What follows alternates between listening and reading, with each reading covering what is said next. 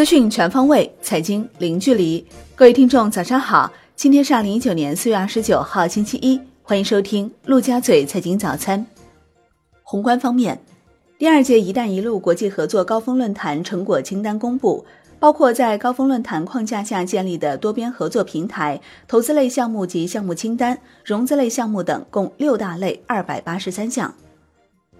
国务院印发《改革国有资本授权经营体制方案》的通知。出资人代表机构加快转变职能和履职方式，切实减少对国有企业的行政干预，在所出资企业积极发展混合所有制，鼓励有条件的企业上市，引进战略投资者，提高资本流动性，放大国有资本功能。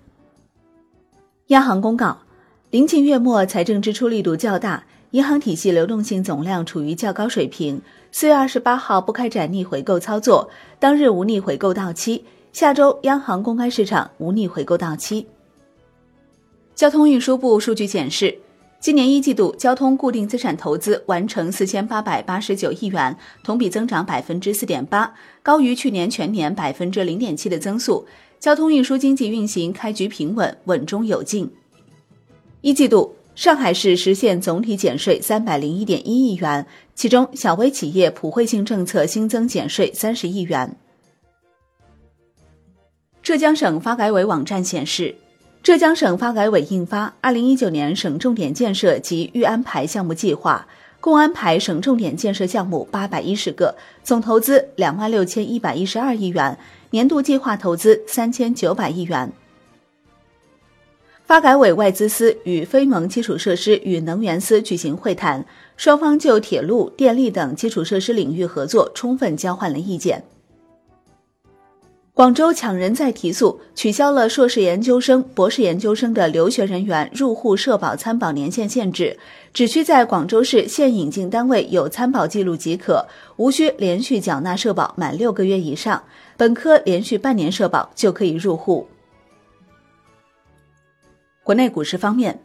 最高法表示。如果关联交易结果上存在不公平、损害公司利益的情形，即使交易已经履行了相应的程序，依然可以主张控股股东等关联人承担损害赔偿责任。公司即使不起诉，符合条件股东仍可依法请求撤销关联交易合同等。上海证券交易所市场发展与服务专业委员会专职委员王勇表示。五月份，上海证券交易所将针对科创板开始全网测试，计划到五月底完成全部技术准备和制度准备。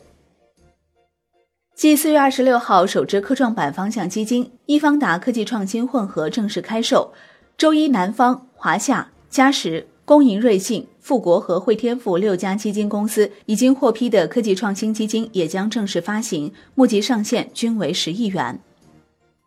据一财报道。随着科创板开板交易临近，科技企业如何估值定价也成为投资者越来越关注的问题。接近交易所人士表示，为提升信息披露充分性，营造公平的投资环境，需要强化相关信息披露，合理压缩估值泡沫。据了解，交易所研究部门已经关注到科创板一级市场估值虚高的问题。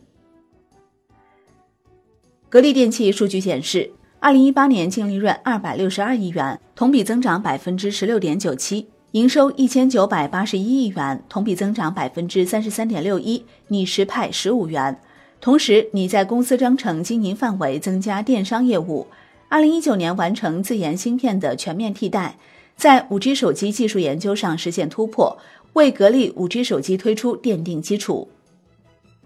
中信证券公告称。公司自四月二十六号起获得上海证券交易所上市基金主做市商业务资格。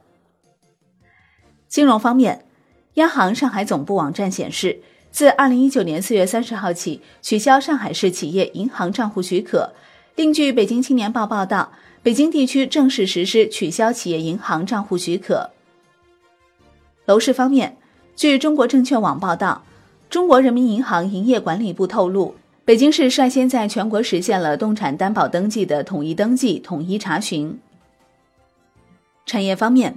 工信部部长苗圩在京会见德国经济能源部部长彼得阿尔特迈尔。苗圩指出，5G 是全球智慧的结晶，希望各方为相关企业发展营造公平环境，实现互利共赢。阿尔特迈尔表示，德国需要大力发展 5G，不会排除特定企业参与 5G 建设。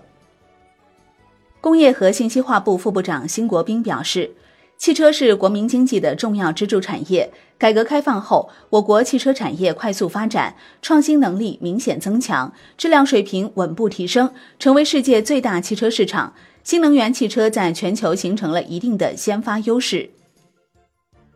交通运输部召开一季度新闻发布会，表示已经制定了取消省界收费站总体的技术方案，研究起草了深化收费公路制度改革、取消高速公路省界收费站实施方案，目前已经基本形成共识，正在按程序报批。中证报头版刊文称，推动制造业高质量发展政策量加速出台，相关政策文件目前正履行审批程序。澎湃新闻报道。特斯拉位于上海浦东的超级工厂一期建设进展迅速，已基本成型，厂房钢结构搭建工程进入尾声，预计五月完成相关工程建设，年底实现部分生产线量产。外汇方面，新华社发文称，在美国与其他主要发达国家经济走势日趋分化的形势下。美元指数在上周一度创下近两年最高水平，不过市场预计美国经济增长后劲不足，美元指数或将走软。